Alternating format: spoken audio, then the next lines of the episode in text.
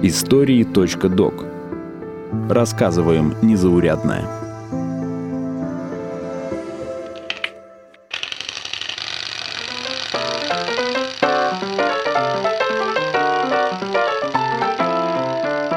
История русского джаза началась сто лет назад, 1 октября 1922 года. В тот день состоялся первый в Москве джазовый концерт. В нынешнем ГИТИСе выступал оркестр «Переполох» Валентина Парнаха, поэта и хореографа. Парнах долгое время жил за рубежом. В 1915-м он уехал во Францию, а приехал обратно лишь спустя 7 лет.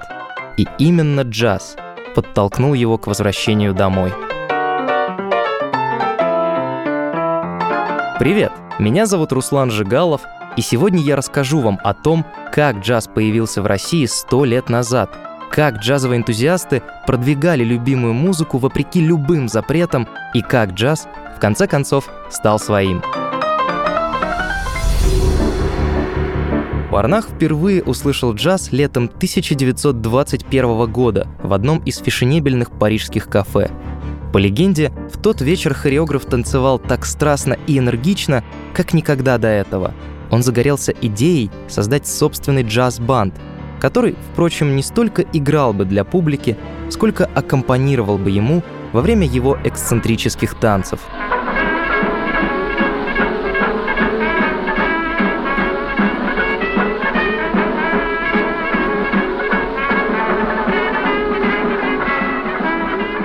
Для таких экспериментов Европа подходила плохо, а вот революционная Россия – идеально – в августе 1922 как только гражданская война закончилась и железнодорожное сообщение с Москвой открылось, Парнах отправился в путь. По дороге он купил все необходимые инструменты – банджо, саксофон, ударную установку и всевозможные шумовые инструменты. Свой первый концерт Парнах и его соратники репетировали меньше месяца. Об этой и других страницах в истории отечественного джаза мне рассказал главный редактор портала Jazz.ru и куратор выставки «Джаз 100 Россия» в Российском национальном музее музыки Кирилл Машков. Многое не документировано. Ну, например, вот то событие, от которого мы отсчитываем историю джаза в нашей стране. Первый концерт 1 октября 1922 года. Концерт, о котором с уверенностью можем только сказать, что он был. Есть анонсы в прессе того времени, есть одна или две рецензии журналистов, из которых невозможно даже с точностью установить, сколько людей было на сцене, 6 или 7. Потому что в одном случае пишут о шести музыкантах, в другом случае о семи.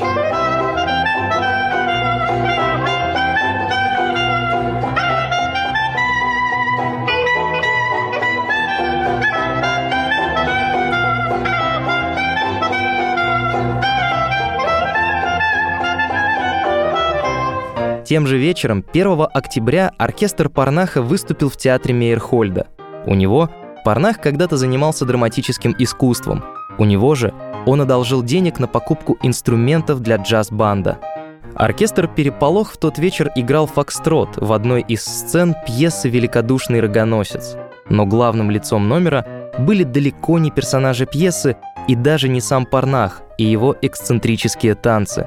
В центре внимания был Александр Костомолоцкий, ударник и по совместительству мим. На ударных инструментах играть он не умел, но он был очень ритмичен, поэтому его посадили в центр сцены, выбелили ему лицо, надели на него огромный белый бант, надели огромную белую рубаху, такого пьеро из него сделали. И он очень впечатляюще размахивал руками. Он делал какие-то движения плечами, взмахивал руками, ударял в тарелки, активно использовал всякие шумовые устройства, которые Парнах привез из Парижа, клаксон для автомобиля, каубелла, говоря сегодняшним языком. А ритм играть он не умел. Вместо Костомолоцкого ритм воспроизводил контрабасист Сергей Тизенгайзен. Парнах подумал, раз он все равно топает ногой, пусть нажимает педаль большого барабана и выбивает ритм. А саксофонист Мечислав Капрович играл прямым звуком, гудком – как его учили в полковом оркестре. Я не думаю, что музыканты, которые играли джаз сто лет назад, что они сегодняшний джаз опознали бы как ту же самую музыку. Точно так же и сегодняшние музыканты, когда они слышат ранние записи джаза, они очень удивляются, потому что это звучит не так, как сегодняшний джаз, и сами записи звучат не так.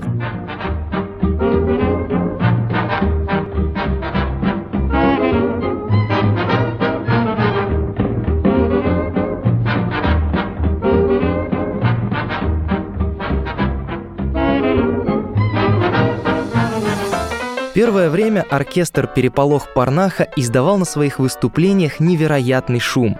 Кроме него, настоящий джаз никто из музыкантов не слышал. Сказывалось отсутствие опыта и стилизация под джаз исключительно по памяти и на слух. Музыканты до дыр заслушивали привезенные из Парижа пластинки, стараясь понять, как же надо играть. Из-за страшных шумов, против которых, впрочем, никто не возражал, оркестр Парнаха часто путали с популярными в те годы шумовыми оркестрами, народными ансамблями, игравшими на всем, что попадется под руку, от сточных труб и кухонных стульев до бутылок и наковален.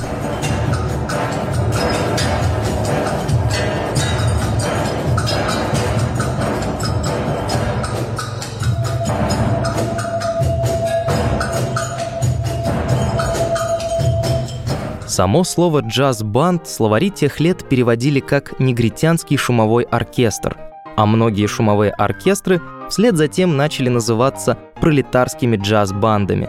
В защиту джаза Парнах написал первую в СССР научную работу, посвященную джазу, которая так и называлась «Джаз-банд не шумовой оркестр. Шум, то есть треск, гротескный писк, возглас сирен — лишь привходящий элемент. Шумы лишь заполняют мгновенные интервалы между синкопами или акцентируют концы музыкальных фраз, но ни в коем случае не составляют их основу.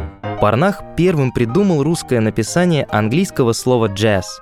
Будучи поэтом, он очень хотел сохранить четырехбуквенное написание, как в оригинале – а поскольку в русском языке не было буквы, соответствующей английской J, Парнах отбросил вторую Z и получился джаз. Интересно, что иммигрантская пресса не приняла этого написания. Для них оно считалось слишком советским. Иммигрантские газеты вплоть до 50-х годов писали джаз с двумя «с». Джазовая карьера Парнаха продлилась недолго. В 1925 году он уехал обратно в Париж, потеряв к джазу всяческий интерес. А в начале 1930-х вернулся в Россию, где зарабатывал на жизнь переводами и публикациями о европейских поэтах.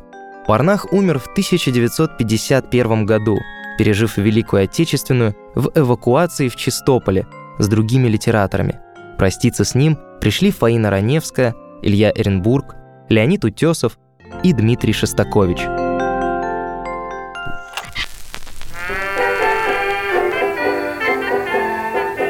Парнах чуть-чуть не дождался прибытия в Россию настоящего джаза. В 1926 в СССР с гастролями приехали два афроамериканских коллектива – Chocolate Kiddies Сэма Вудинга и Jazz Kings Бенни Пейтона. Выступления Вудинга сопровождали полураздетые танцовщицы, поэтому билеты на их концерты распродавали за считанные часы – Коллектив Бенни Пейтона обходился без танцовщиц и не пользовался таким успехом у широкой публики, но зато привлекал профессиональных музыкантов. Ансамбль Пейтона играл на высочайшем уровне, и первые статьи о джазе постоянно ссылались на их выступления. Но в таких статьях авторы-музыковеды никогда не упоминали имен музыкантов – очень сложно сейчас воспроизвести это состояние умов, очень характерное для Европы того времени и практически для всех Соединенных Штатов, когда совершенно не важно, кто у этих черных там что играет. Потому что э, музыканты вообще, а афроамериканские музыканты в особенности стояли на американской социальной лестнице очень низко. Например, люди, которых приходили слушать в лучшие ночные клубы, не могли в эти ночные клубы зайти через центральный вход, потому что белые посетители клубов возражали против этого. Они должны были заходить через кухню. Хотя пришли слушать именно их.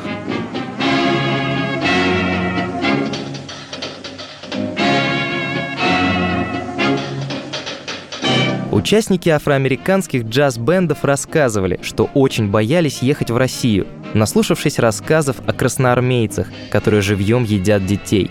Но, как оказалось, Россия была единственным местом в мире, где они почувствовали себя на равных со своей аудиторией. Здесь за ними бегали табунами, у них брали автографы, ими весьма интересовались, и они не ощущали того физического барьера, который существовал в Америке между белыми и черными.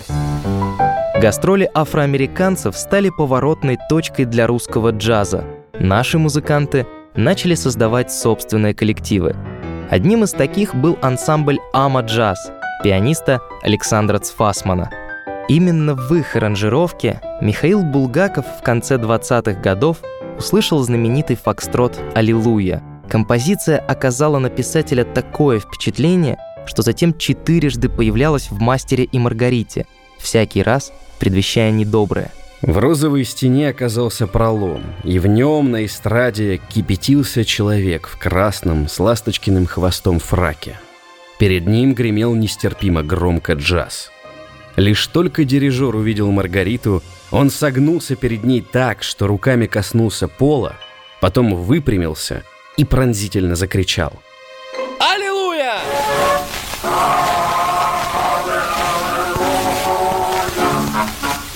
«Аллилуйя» в исполнении Ама Джаза Цфасмана первая в истории СССР джазовая музыкальная пластинка и первая, сделанная по электрической технологии, то есть через микрофон. Музыкантов записывали в кабинете напевов, так называли раньше студии звукозаписи – Единственное, что микрофон там был только один, он стоял в центре студии, и искусство звукорежиссера заключалось в искусстве рассадки музыкантов вокруг микрофона. До конца 20-х годов все записи делались по акустической технологии, через огромный жестяной рупор. Он упирался в иглу, которая нарезала оригинал пластинки. На таких записях нельзя услышать игру барабанщиков. Громкие звуки просто вышибали иглу, поэтому акустическим методом музыканты записывались без барабанщиков. Трубачи стояли фактически в дверях дальше всех, потому что труба – громкий инструмент, а вокалисты, естественно, ставили ближе всего. И искусство тогдашней звукорежиссуры заключалось в человеке, который стоял вместе с вокалистом перед рупором, буквально держал его за на пиджака и двигал его взад-вперед, в зависимости от перепадов громкости голоса.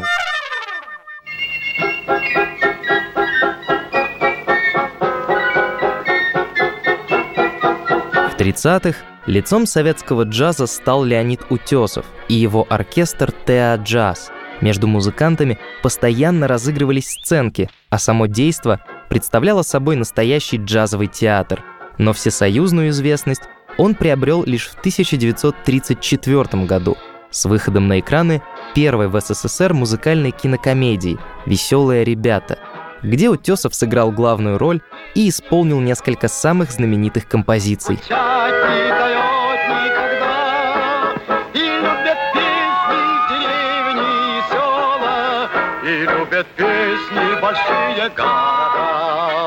Но фильм мог и не выйти.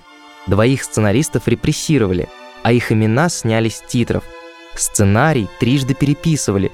От изначальной задумки осталось только имя главного героя – а цензура отчаянно противилась выходу киноленты, осуждая низкопробный юмор. Но Борис Шумяцкий, глава советской кинопромышленности, не мог так просто сдаться. Это был его первый опыт продюсирования развлекательного кино, и он пошел на крайние меры. Сталин очень любил смотреть кино по ночам, он плохо спал, поэтому не спало и все политбюро. Они вместе смотрели в его кинозале в Кремле новые фильмы, как американские или европейские, так и советские. И советские как правило, он видел первым. В конце концов, вошло в привычку то, что никакой фильм не выходит на экраны, пока его не посмотрит главный кинозритель. И Шумяцкий э, подсунул буквально недосмонтированные до конца первые три части, то есть 30 минут фильма Сталину на ночной просмотр. И Сталин, никому особенно не обращаясь, в конце сказал, что ну, прекрасно отдохнули, как будто в отпуске побывали. Веселые ребята стали одним из лидеров кинопроката и завоевали несколько наград на фестивале в Венеции. В одном из эпизодов фильма даже появляется Валентин Парнах и ударник мим Александр Костомолоцкий, но ни тот, ни другой в титрах не указаны. Невозможно предугадать, как бы сложилась история отечественного джаза, не подсунь шумяцкий веселых ребят на ночной просмотр Сталину. Но с тех пор и Утесов, и сам джаз запали в душу главного кинозрителя. Я живу в озвученной квартире, есть у нас рояль и саксофон, громкоговоритель четыре, и за каждой дверью патефон, и у меня есть тоже патефончик, только я его не завожу, потому что он меня прикончит, и я с ума от музыки скажу. В 1936 году развернулась знаменитая газетная дискуссия о джазе. В «Известиях», втором по значимости издании в СССР, вышла статья «Джаз или симфония», подписанная именем двух музыкантов Московского филармонического оркестра. Во главе «Известий» тогда стоял Николай Бухарин, член старой гвардии большевиков и непримиримый соперник Сталина. И всему получалось, что, в общем, симфония, конечно же, а джаз нет. И все приготовились к запрету джаза, потому что раньше вот с таких вот залпов начинались очень серьезные идеологические кампании, которые приводили к исключению какого-то явления из советской культурной жизни. За джаз вступилась газета «Правда», орган ЦК КПСС, который выражал точку зрения Сталина. Дискуссия продлилась 6 недель, всего вышло 17 статей, участники полили друг в друга через день. Дело дошло даже до взаимных обвинений в мелкобуржуазной развязности и обывательстве. И внезапно дискуссия окончилась. Последнее слово осталось за правдой, и о перебранке постарались забыть, как будто бы ее и не было – Сейчас доподлинно известно, что дискуссия закончилась после письма Сталина редакторам обеих газет. Сталин требует прекратить возню вокруг вопроса о джазе. И возня была прекращена, и джаз уцелел. Никакого запрета джаза не последовало. Сталин всегда очень внимательно следил за выступлениями джазовых коллективов в СССР. Однажды он начал стоячую овацию в честь тромбониста государственного джаз-оркестра Вениамина Колтуна, который сыграл особенно удачное соло. А в другой раз именно он будто бы дал разрешение на гастроли джазовому оркестру Эдди Рознера, трубача и аранжировщика, эмигрировавшего в СССР в начале Второй мировой –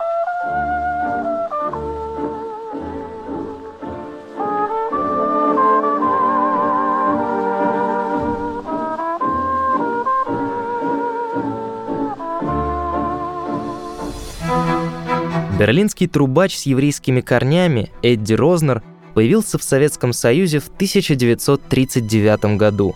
Вместе с семьей и своим оркестром он бежал из оккупированной нацистами Польши в Белорусскую ССР, когда узнал, что его готовятся отправить в концлагерь. Рознеру повезло. Тогдашний первый секретарь ЦК Компартии Белоруссии был страстным поклонником джаза и, узнав, что трубач пересек границу, потребовал доставить его прямиком в Минск. Благодаря секретарю появилась идея организовать джазовый оркестр в Белорусской ССР, поставить во главе Эдди Рознера и раздобыть для оркестра аппаратуру, декорации и костюмы. Есть также некая легенда, что оркестр Эдди Рознера не мог выступать, не мог гастролировать по Советскому Союзу, потому что э, якобы они были еще недостаточно советские. Все-таки все они были иммигранты из Польши или из Германии, перебежавшие при начале Второй мировой войны на советскую территорию.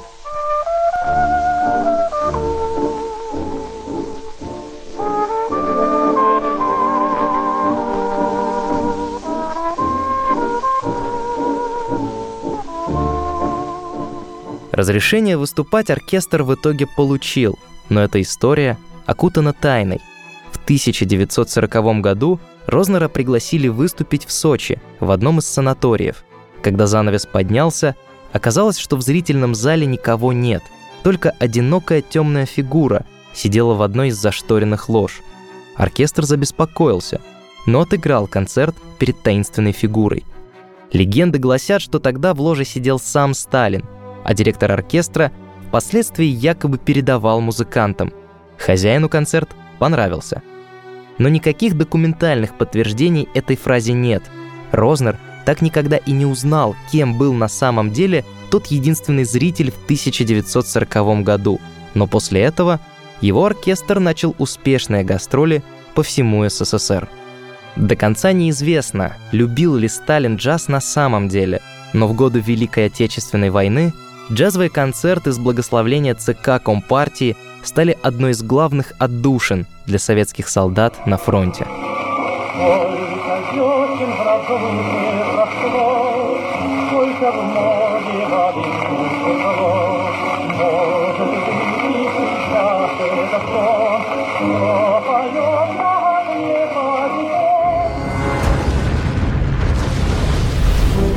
С началом войны сотни джазовых коллективов выехали на фронт. Наравне с простыми солдатами они охраняли штабы и собирали трофейное оружие, выносили раненых и хоронили погибших. И, конечно же, играли джаз. В июле 41-го только что сформированный образцово-показательный оркестр под руководством Александра Варламова выехал на фронт. В октябре оркестр в составе 20-й армии Западного фронта попал в окружение под Вязьмой. Музыкантам выдали оружие, но большая часть все равно погибла, пытаясь вырваться из окружения. Свидетели вспоминали. В плен взяли трубача. Прощаясь с жизнью, он заиграл интернационал. Но звуки трубы оборвал выстрел. Некоторым удалось спастись, в том числе и Варламову. В момент окружения он был в Москве, решал вопросы снабжения для оркестра. В январе 43-го из уцелевших сформировали мелодий-оркестр для выступлений перед союзниками в Архангельске и Мурманске. В разгар подготовки Варламов сдал свои личные сбережения на постройку танка советский композитор.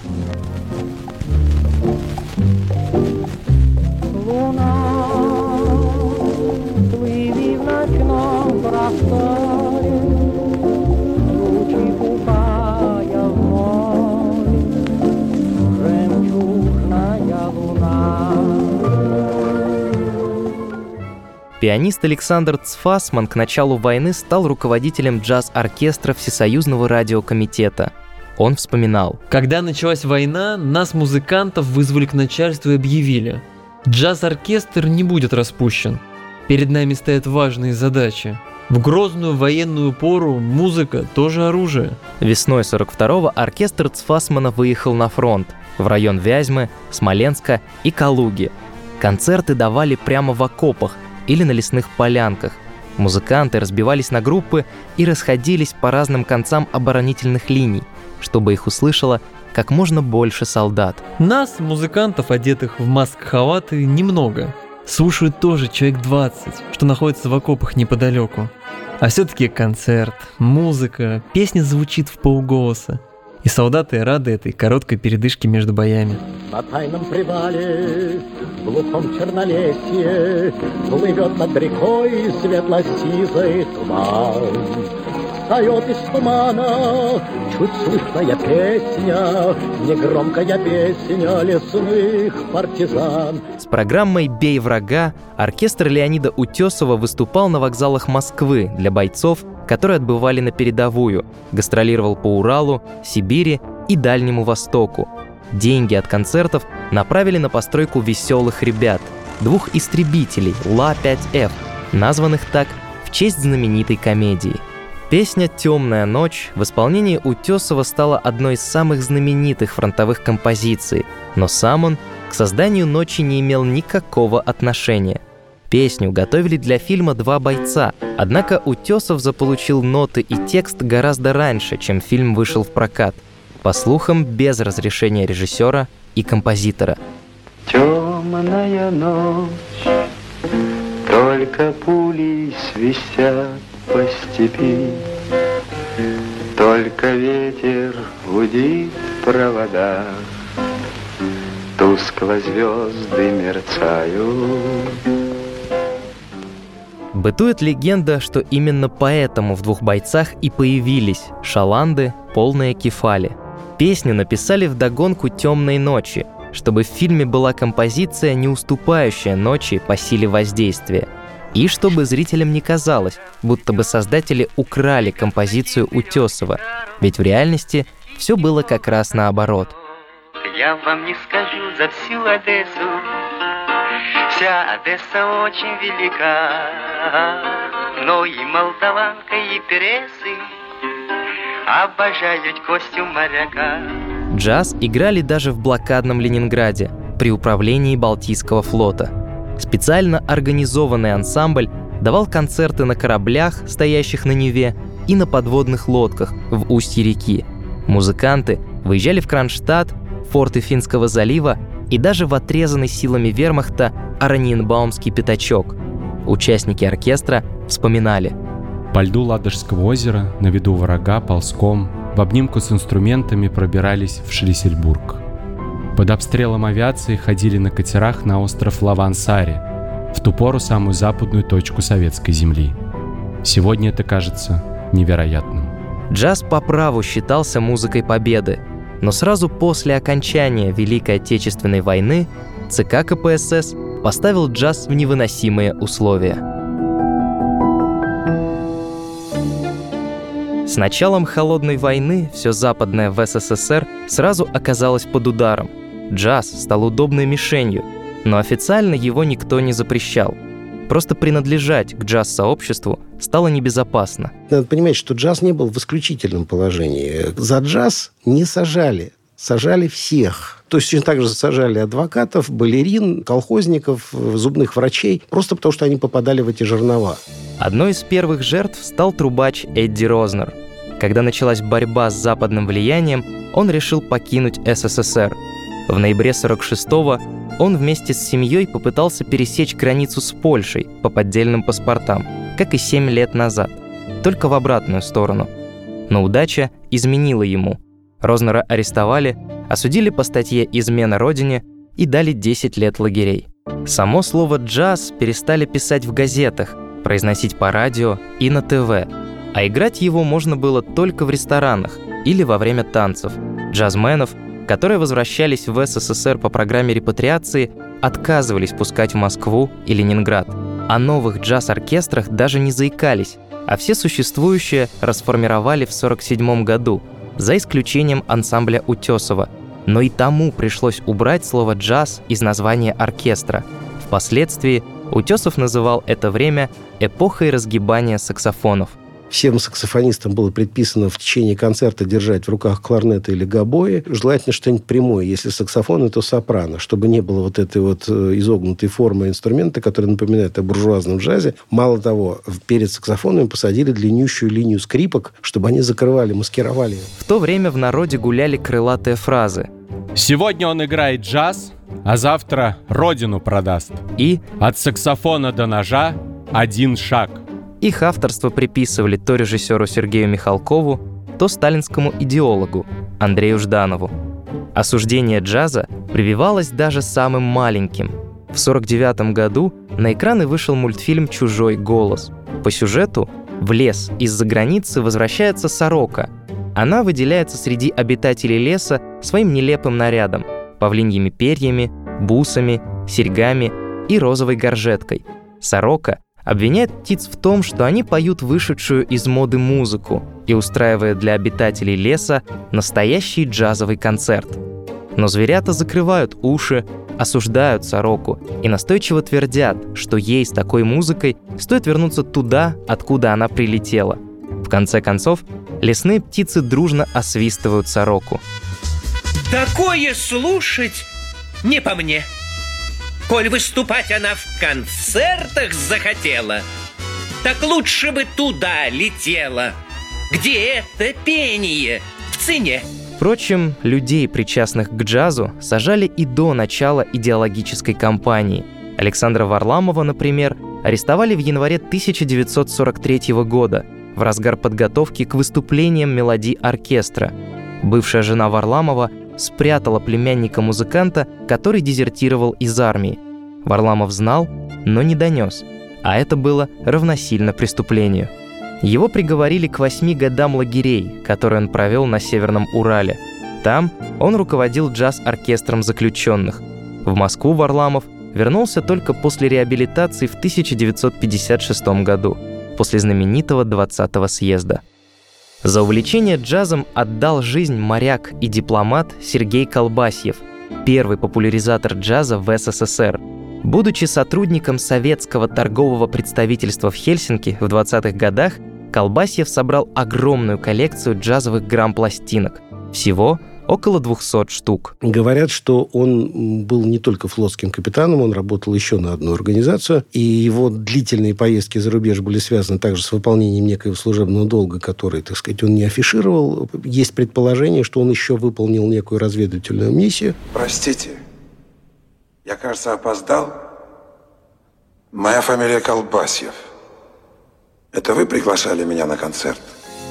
У себя на квартире в Ленинграде Колбасьев собирал музыкантов и любителей джаза, ставил им пластинки и рассказывал о западных джазменах. Он вел радиопередачи о джазе и проводил публичные лекции. В 30-х Колбасьева дважды арестовывали по доносам и дважды отпускали. Третьего ареста из-за переписки с британским подданным он уже не пережил. В конце 30-х Колбасьева расстреляли. А тот самый британский подданный, с которым он состоял в переписке э, по фамилии Честер, он был представителем фирмы Коламбия в Лондоне, которая по каталогу ему высылал джазовые пластинки. Но этого оказалось достаточно для того, чтобы предъявить ему обвинение в непозволительных связях за границей. В эпоху оттепели джаз не реанимировали в одночасье. После того, как культ личности Сталина развенчали, прошло почти 10 лет, прежде чем джаз зазвучал в полную силу. Но первые лазейки уже появились. В 1955 году энтузиасты джаза открыли для себя передачу Jazz Hour на волнах Voice of America, созданный в годы Второй мировой, чтобы противостоять радиовещанию нацистов, с началом Холодной войны «Голос Америки» переключился на советскую аудиторию. Никто не скрывал, что это орудие американской пропаганды, но для многих даже такой пристрастный взгляд был единственным способом узнать, чем живет мир за железным занавесом. В отличие от многих иных передач, Jazz Hour была свободна от политики. Ее ведущий, легендарный Уиллис Коновер, обладатель величественного и низкого баритона, не был правительственным служащим. Он работал по трудовому договору, что обеспечивало его передаче политическую независимость. О том, как в 1950-х годах в СССР подпольно слушали джаз, мне рассказал один из организаторов первого в Советском Союзе джаз-кафе – Игорь Алексеевич Абраменков. Что было первой школой наших молодых джазовых музыкантов и любителей джаза? Ну, это знаменитая передача «Голос Америки» Уиллиса Коновера, где он проигрывал лучшие произведения джазовых коллективов, причем коллективов всего мира, и он рассказывал о них. Уиллис Коновер – это в какой-то степени отец, учитель наших молодых джазовых музыкантов.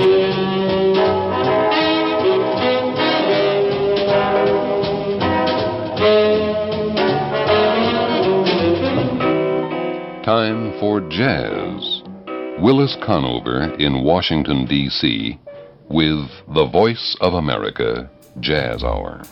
Чтобы услышать Коновера, любители джаза перенастраивали приемники, выезжали за пределы городов или ездили в Ленинград, чтобы тайком купить коротковолновое радио, способное уловить Voice of America. Часто западные передачи слушали в записи ранним утром или глубокой ночью, когда глушилки работали не в полную силу. Отсюда пошла поговорка. Есть обычай на Руси слушать ночью BBC. Голос Америки, как и другие западные радиостанции, глушили по всему СССР. В 60-х в стране работало несколько тысяч генераторов помех. Сигнал перебивали шумами и завываниями, транслировали на их волнах классическую музыку или речеподобные передачи. О глушилках ходило много анекдотов. Аукаш кричит на всю улицу. «Говорит Лондон! Вы слушаете русскую службу BBC!» Его замечает милиционер. Звонит начальству, спрашивает, как быть. Приказывают действовать по инструкции. Тогда милиционер начинает шипеть, скрежетать зубами и напевать Чайковского. Энтузиасты джаза фанатично записывали на магнитофоны каждый эфир Коновера. По этим записям они учились играть джаз на слух. Многие учили английский просто чтобы понимать, о чем говорит знаменитый радиоведущий. У него была необычайно четкая артикуляция. Коновер очень внятно и неспешно называл исполнителей, композиции и даже время записи, а также давал им емкие комментарии. Good evening. Willis Conover in Washington, D.C. with Music USA Part 1. The Voice of America presents The Big Bands. Tonight, Benny Goodman.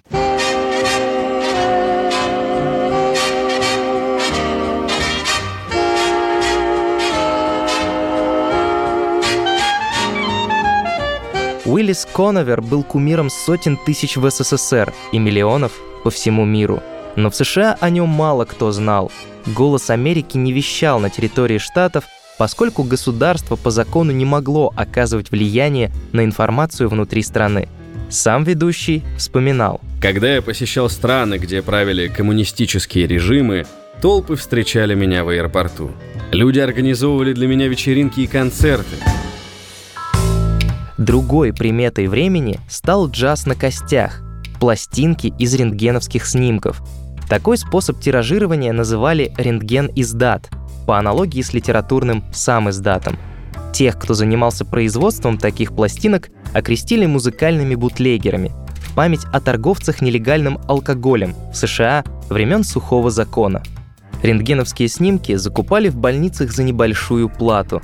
Иногда приобретали новую бело-желтую пленку без снимков. На ней получалась самая качественная запись, но и стоила она гораздо дороже. В редких случаях брали старые высохшие снимки, но на таких хорошей записи не получалось. Делался специальный аппарат, который назывался рекордер.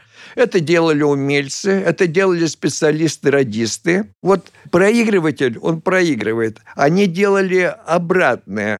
Они передавали сигнал электрический на механизм, который корундовый там, или еще какой-то очень твердой иглой оставлял дорожку. А поскольку, поскольку пластмасса была очень мягким материалом, то там оставлял след она. Бутлегеры записывали музыкантов-иммигрантов, музыку из зарубежных кинофильмов и, конечно, джаз. Клиентов находили возле магазинов пластинок. Цена вопроса – рубль, что, конечно, было в разы дешевле, чем на официальном рынке – но жила такая пластинка недолго. Кусок пластика можно было выбрасывать после пары десятков прослушиваний на виниловом проигрывателе и после пяти-шести раз на патефоне. Один из бутлегеров, Михаил Фарафанов, рассказывал. Пластинки обычно сворачивались в трубочки. Это было неудобно, и я придумал другой способ. Купил чехол из-под теннисной ракетки и обрезал его в шоу-молнию. Получился футляр, в который помещалось 50-60 пластинок – прятал футляр под одеждой. Покупали чаще всего случайные люди. Попадались и подставные. Помню комсомольца, который пытался навести на меня милицию. Бытовали легенды, что части тела на снимках соответствовали определенному направлению музыки. Это был тайный маркер для посвященных, которые точно знали, что, покупая, например, снимок головы, приобретали джаз, а на груди записывали советских эмигрантов. Другая байка – гласила, что на некоторых пластинках музыка прерывалась, и голос, явно офицерский, произносил «Что, американской музыки решил послушать, говнюк?» Британский исследователь джаза на костях, энтузиаст русской культуры и организатор выставок X-Ray Audio Стивен Коутс рассказывал. Сегодня мы не испытываем никакого дефицита музыки. Все, что угодно можно послушать в любой момент, причем зачастую бесплатно – но, вероятно, сегодня ни одна песня не может значить так много, сколько она могла значить в Ленинграде в 1949 году. One, two, three o'clock, four o'clock, rock. Five, six, seven o'clock, eight o'clock, rock. Nine, ten, eleven o'clock, twelve o'clock, rock. We're gonna rock around the clock tonight. Джаз официально вернулся в жизнь советских граждан лишь в 1957 году, после шестого Всемирного фестиваля молодежи и студентов. Тогда в Москву приехали 34 тысячи молодых людей из 131 страны, в том числе тысячи советских граждан с окраин СССР, которые никогда не видели столицу. ЦК КПСС не только допустил к фестивалю исполнителей вражеской музыки – англичан, итальянцев, поляков и американцев, но и позволил сформировать собственные джаз-бенды. Советский коллектив, состоявший из студентов московских вузов, занял тогда второе место в конкурсе любителей – даже не зная языка, советские музыканты на ломаном английском и при помощи жестов заваливали иностранных коллег вопросами, какие нужны мундштуки, какие трости для саксофона, как работают зарубежные джаз-оркестры и как научиться импровизации.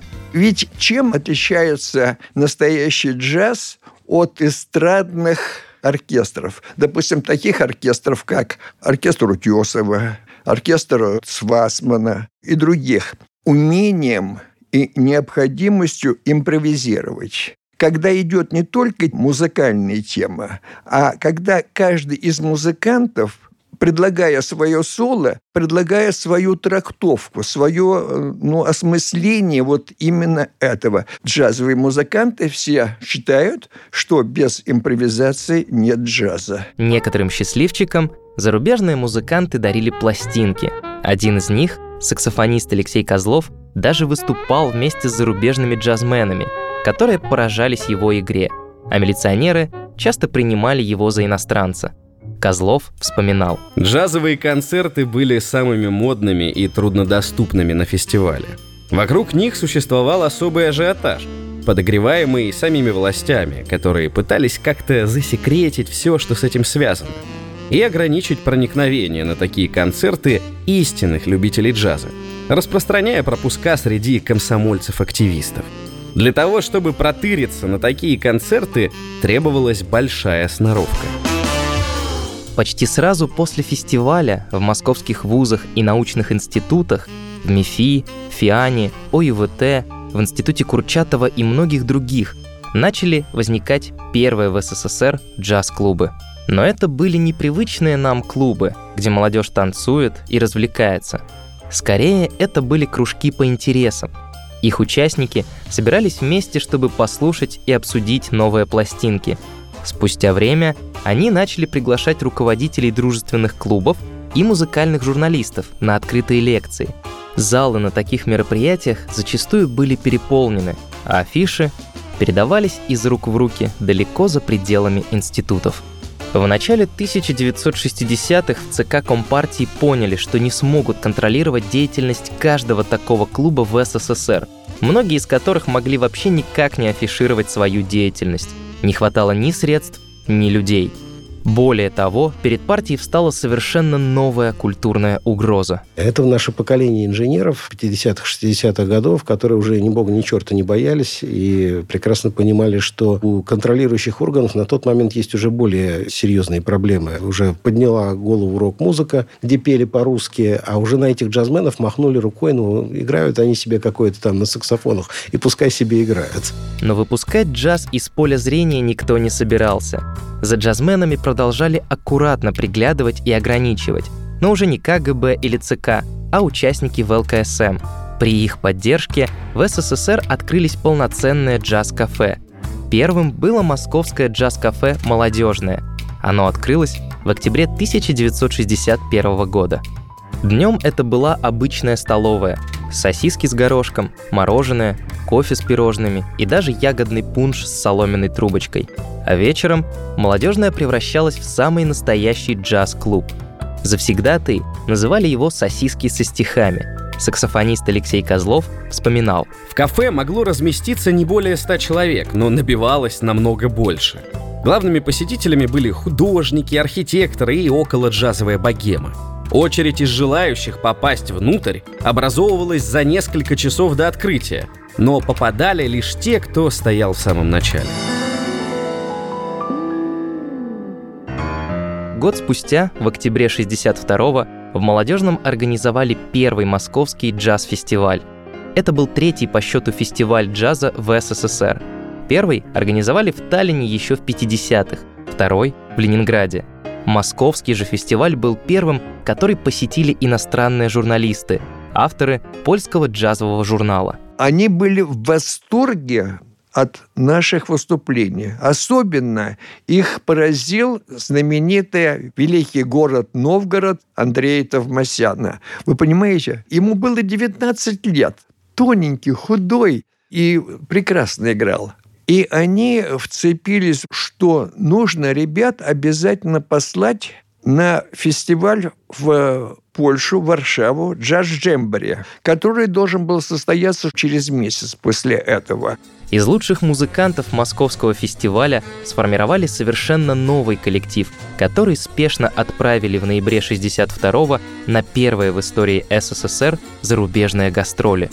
Первую совместную репетицию музыканты провели уже в купе поезда Москва-Варшава за несколько дней до выступления.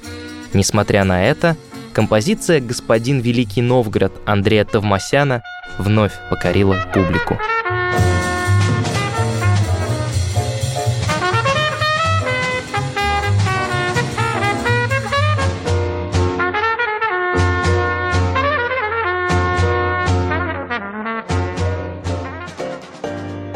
Поездка в Варшаву пробила советским джазменам окно в Европу. Уже в 1965 году на фестиваль в Прагу отправилась не наспех собранная группа, а официальная делегация. Молодых профессионалов сопровождали легенды джаза Александр Цфасман и Эдди Рознер. Постепенно джаз-фестивали, как местные, так и зарубежные, стали в СССР обыденным явлением. Впрочем, свободу джазменов в ЛКСМ все же ограничивала и пресекала совсем уж вопиющие случаи культурного обмена. Так, например, случилось на Московском джаз-фестивале в 1967 году. Тогда в СССР прибыла живая легенда советского джазового движения – радиоведущий Уиллис Коновер. Саксофонист Алексей Козлов вспоминал. Трудно описать словами состояние сидевших в зале в тот момент, когда перед началом концерта на сцене появился элегантный, красивый американец и, подойдя к микрофону, сказал своим густым бархатным тембром «Time for jazz». Комок подступил к горлу, все увидели голос. Произошла визуализация звукового имиджа, как в сказке. Коновер взбудоражил слушателей. Пошел слух, будто бы он хотел пригласить желающих в посольство США после концерта. Узнав об этом, комсомольцы действовали быстро – концу программы у входа в ДК стояли поспешно пригнанные автобусы, готовые отвезти посетителей на столь же спешно организованные джем-сейшены в столичных джаз-кафе. Комсомольцы без стеснения отводили в сторонку тех, кто больше всего рвался в посольство, и прямо говорили, что после такого никаких фестивалей или поездок за рубеж. А само будущее джаза в СССР может оказаться под вопросом, поскольку указ поступил сверху. Уиллис Коновер не обижался, ответив комсомольцам коротким «I understand». Алексей Козлов рассказывал. С тяжелым чувством я вышел на улицу, сел в автобус вместе с другими музыкантами, принявшими аналогичное решение, и поехал на джем. Мы все сидели в кафе и просто выпивали. Играть не было никакого желания. И вот часа через два произошло самое противное. В кафе с шумом ввалилась толпа людей – прибывших с посольского приема. Вид у них был самый что ни на есть счастливый, но самое главное, каждый прибывший держал под мышкой по пачке запечатанных американских джазовых пластинок. Не по одной, а по пачке. Это до канала присутствующих. В конце 60-х джаз на несколько лет ушел в тень. Сказались события Пражской весны 68-го. Новый виток идеологической борьбы привел к очередной волне неприятия джаза. Но в этот раз запрет спал даже быстрее, чем в конце 40-х. Уже в 1973 году по инициативе тогдашнего председателя КГБ и страстного поклонника джаза Юрия Андропова в стране открылись джазовые училища, вновь стали проводиться фестивали и концерты.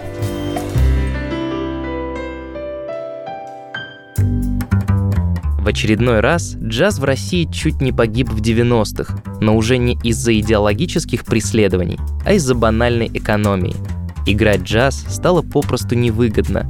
Об эмиграции задумались даже те, кто об этом не помышлял и в советские годы, несмотря на давление со стороны властей. В 89-90 годах филармонии все как одна сказали, ребята, а на следующий год у нас для вас ничего нет потому что филармонии выяснили, что сдать пять раз подряд зал под концерт какого-нибудь ласкового мая намного выгоднее, чем напрягаться, ставить живой коллектив, который играет живую музыку, там еще аппаратуру надо ставить. Здесь фонограмма включил, мальчики выплясывают. И такой сбор, который не снился ни одному камерному, ни одному джазовому, ни одному симфоническому оркестру. Лишь благодаря налаженной еще при Андропове системе музыкального образования и многочисленным региональным фестивалям джазу удалось выжить.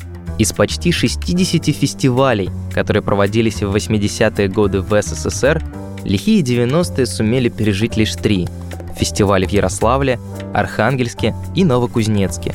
Сейчас по всей России проводятся более 30 крупных джаз-фестивалей, регулярно даются концерты и ежегодно выпускаются все новые молодые профессионалы. Я смотрю на моих студентов, кому я преподаю историю стилей в Академии джаза. Ребята приходят там 16-17 лет, и они все играющие. Они все реально умеют играть. Здесь требуется уже понимание стилей, уже знание особенностей именно джазовой стилистики, джазового ритма, прежде всего, потому что ритм – это то, что отличает джаз от любого другого вида музыкального искусства. Здесь тончайшие ритмические пласты, которые ни с одной стороны в академической музыке, ни с другой стороны в рок рок-музыки настолько тонко не определяются. Сегодня джаз Это уже не странная негритянская музыка, как в 20-х, не американская вражеская музыка, как в 40-х, и даже не оружие западной пропаганды, как в конце 60-х. Теперь джаз — это полноправная часть русской культуры. Вряд ли Валентин Парнах, когда задумывал свой джаз-банд сто лет назад, предполагал, что его невинная забава изменит жизнь тысяч людей и пробьет дорогу совершенно новой русской музыке. Это был выпуск подкаста «Истории.док». Подписывайтесь на нас в социальных сетях, ВКонтакте или Телеграме, а также на Яндекс Музыке. Меня зовут Руслан Жигалов. До скорого. Должно быть мне родиться, надо было птицей. Ведь я живу тогда, когда пою. Почему? Мне ни на минуту не забыть